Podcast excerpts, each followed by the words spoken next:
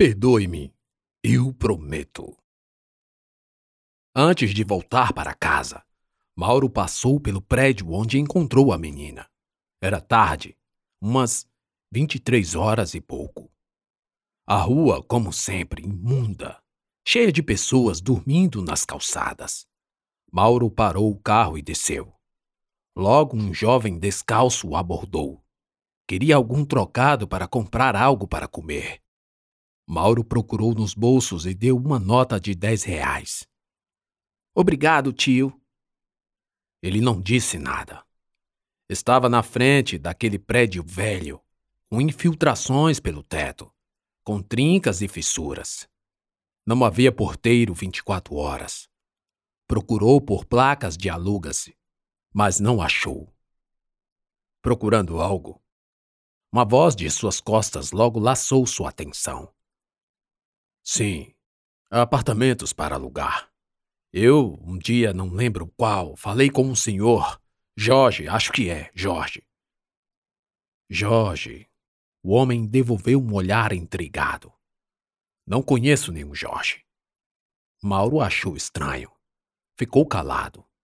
Pensou em se despedir e ir embora. Mas o homem emendou.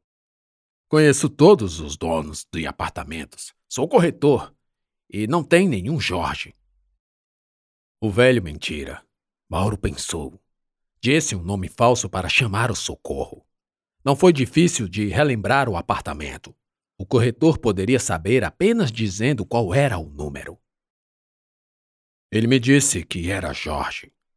E o apartamento é o 307. 307. O corretor olhou Mauro intrigado, de cima a baixo.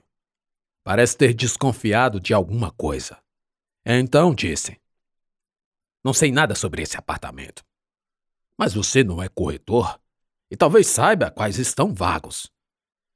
É, é melhor ir. Eu e eu também vou entrar. Está tarde. Com licença. O corretor passou por Mauro e começou a procurar as chaves. Estava tremendo, procurando nos bolsos as chaves e, quando finalmente as achou, deixou cair. Mauro acudiu, abaixando-se. Não precisa, obrigado. Eu não sou policial. Mauro finalmente desembuchou num sussurro. Eu preciso encontrar o velho. Preciso falar com ele. Ele está morto. Caiu das escadas e morreu. Quebrou o pescoço. Mauro esfriou e esquentou nesta ordem. Ficou mudo. Não havia o que falar. O que perguntar? Como? Quando? Onde? Levantou-se junto com o corretor, que já estava abrindo a porta e entrando. Fechou a porta e olhou para Mauro pelo vidro. Um olhar que surdamente falava muita coisa. Mauro entendeu e foi para casa. Quem também se preparava para voltar para casa era Marta. Para muitos, bater o ponto ao sair é um misto de alívio e alegria. Dá meia-noite, mas não dá seis horas. Quem nunca ouviu? Quase todos e até Marta. Mas naquela semana ela esqueceu da vez que chegou a falar isso. É verdade que a demora no trabalho era a sobremesa da discussão do casal.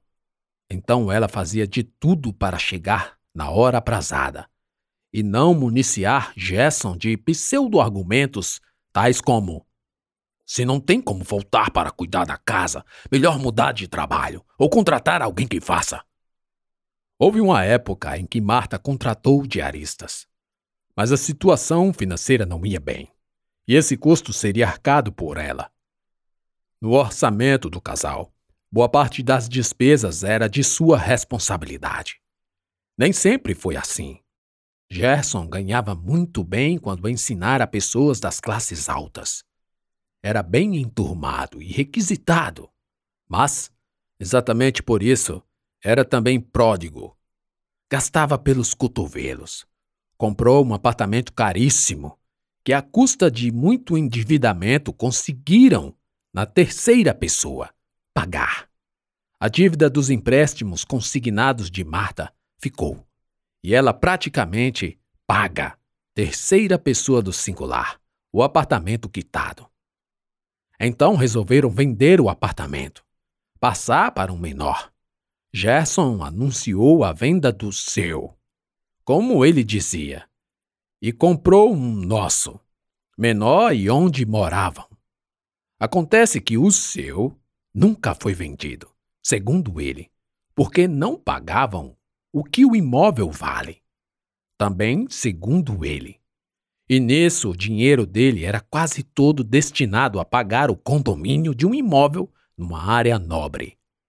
E então Marta, além de enfermeira, fazia os afazeres domésticos cuja falta era, pelo marido, explorada. E por isso a vontade de chegar cedo. Não mais. Desde a última semana, Marta preferiria plantões de 24 horas, sete dias por semana, a voltar para casa. A máquina de ponto era um totem onde se colocava a digital do polegar direito. Havia um display onde os dados do funcionário apareciam: nome completo, data e a hora exata. Logo em seguida, uma impressora cuspia um cupom com os mesmos dados. Ali Marta se deu conta de que seu amargo lar a esperava. Mudou.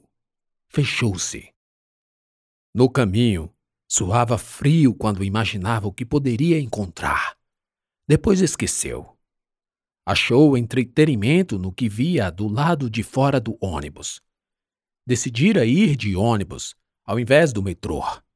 Chegaria mais tarde, mas chegou. Caminhou até o prédio Subiu o elevador. Entrou no corredor. Se passasse por algum espelho, veria o reflexo de uma condenada com a cabeça raspada a caminho do cadafalso. Parou na porta do seu apartamento, chave na mão. Tremia. Ele vai ouvir quando eu abrir, pensou. Então agiu lentamente, colocando a chave e a girando vagarosamente destravou. O mesmo modus operandi no trinco. Abriu e empurrou a porta. O apartamento estava vazio. Não havia ninguém. Gerson não chegara do emprego e não havia mensagens ou ligações dele. Achou estranho. O nível de ansiedade diminuiu e Marta se pôs a fazer o que sempre fazia ao chegar. As horas foram se passando e ela começou a imaginar o que poderia ter acontecido. Ele saiu do trabalho, foi beber. Era a hipótese mais provável. Chegaria ébrio. Nesse caso, quanto mais bêbado, zonzo e cansado, melhor, pensou. E assim se deu. Gerson chegou quase meia-noite. Marta estava deitada quando ouviu a porta se abrindo. Ela não conseguiria dormir naquela noite incógnita ouvi um barulho estrondoso na sala. Algo como cadeiras caindo, logo seguido de um baque. Hesitou em levantar-se e continuou imóvel sentada na cama. Mata! Socorro! Ouvi o marido gemer. Socorro! Me desculpe! Socorro! Eu tô passando mal! Eu vou morrer! A ideia da morte do marido atingiu em cheio Marta. Talvez fosse melhor mesmo que ele morresse. Mas as lamúrias continuaram. Ele revezava pedidos de socorro com de desculpas. Lembrava perfeitamente da promessa e justificava a quebra pela vida miserável a que afirmava ter chegado. Ela se levantou e nas pontas dos pés caminhou até um ponto cego para Gerson. Perdi o emprego, Marta. Balbuciou. Ele estava deitado com a barriga para cima, estirado na sala. Falava tentando pegar a luz do teto. Para ele, Marta estava ali. E para ali ele direcionava os anas. Por Deus, Marta, eu preciso de você. Não sou ninguém sem você. Não sou nada. Sou um bosta. Tudo você você é tudo. É minha vida. Eu vou morrer sem você. Marta apertou os lábios. Não aguentava vê-lo naquela situação. Aliás, não aguentava ver ninguém assim. Talvez o sentido que achava na sua profissão. Não como um médico, que com toda sua importância diagnostica e prescreve o tratamento, mas como aquela pessoa que está bem mais perto, acompanhando a recuperação do paciente. Cada profissional da saúde tem sua missão, e a de Marta era aplicar seus conhecimentos para amenizar a dor, o sofrimento, acelerando a cura, devolvendo o riso, a alegria. E agora via Gerson no chão, entregue ao álcool, ao abandono de si sujo, imundo, as calças empapadas com sua própria urina. Eu não queria beber.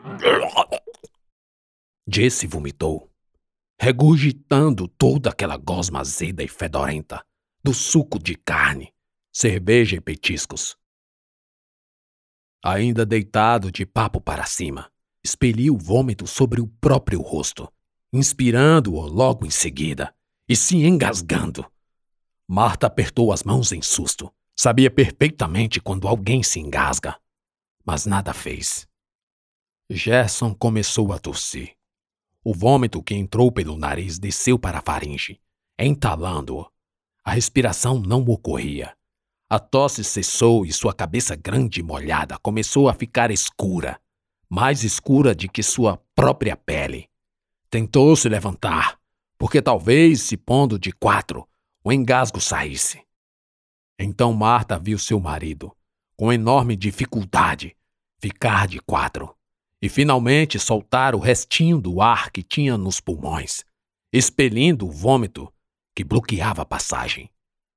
Nessa posição, ele viu Marta, os olhos vermelhos, duas bolas vermelhas com um ponto preto no meio.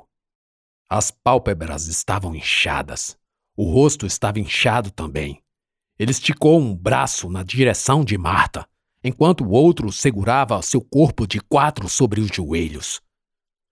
Me perdoe, por favor. Eu amo você. E caiu nos prantos. Marta não aguentou manter o desprezo e foi acudir o marido.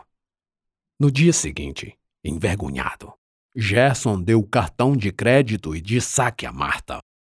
Eles estavam tomando café. Ele não havia falado nada até então, a não ser pedir remédios para dor de cabeça e antiácidos. Pegue, fique. É a conta que vou receber meu seguro-desemprego. Jesse se levantou da mesa. Estava vestido para sair. Colocou o boné e saiu. Vai. Marta ia perguntar para onde iria. Desistiu. Ele percebeu a hesitação e se explicou. Vou dar uma volta nas academias. Ver se tem alguém precisando de um instrutor, sei lá. Gerson estava envergonhado demais para agradecer. A vergonha envolvia a perda do emprego e a autoestima em seu melhor nível. Envergonhava-se também da situação em que chegou no dia anterior. Não sabia como conseguiu chegar em casa e receou dormir na rua, sobre o próprio vômito. A vergonha era isso. Orgulho partido. Um orgulho que supunha inquebrantável e que Marta ouvira em estilhaços e vômito. Ele olhou para ela e sentiu vontade de agradecer. Mas a vergonha ainda era grande demais.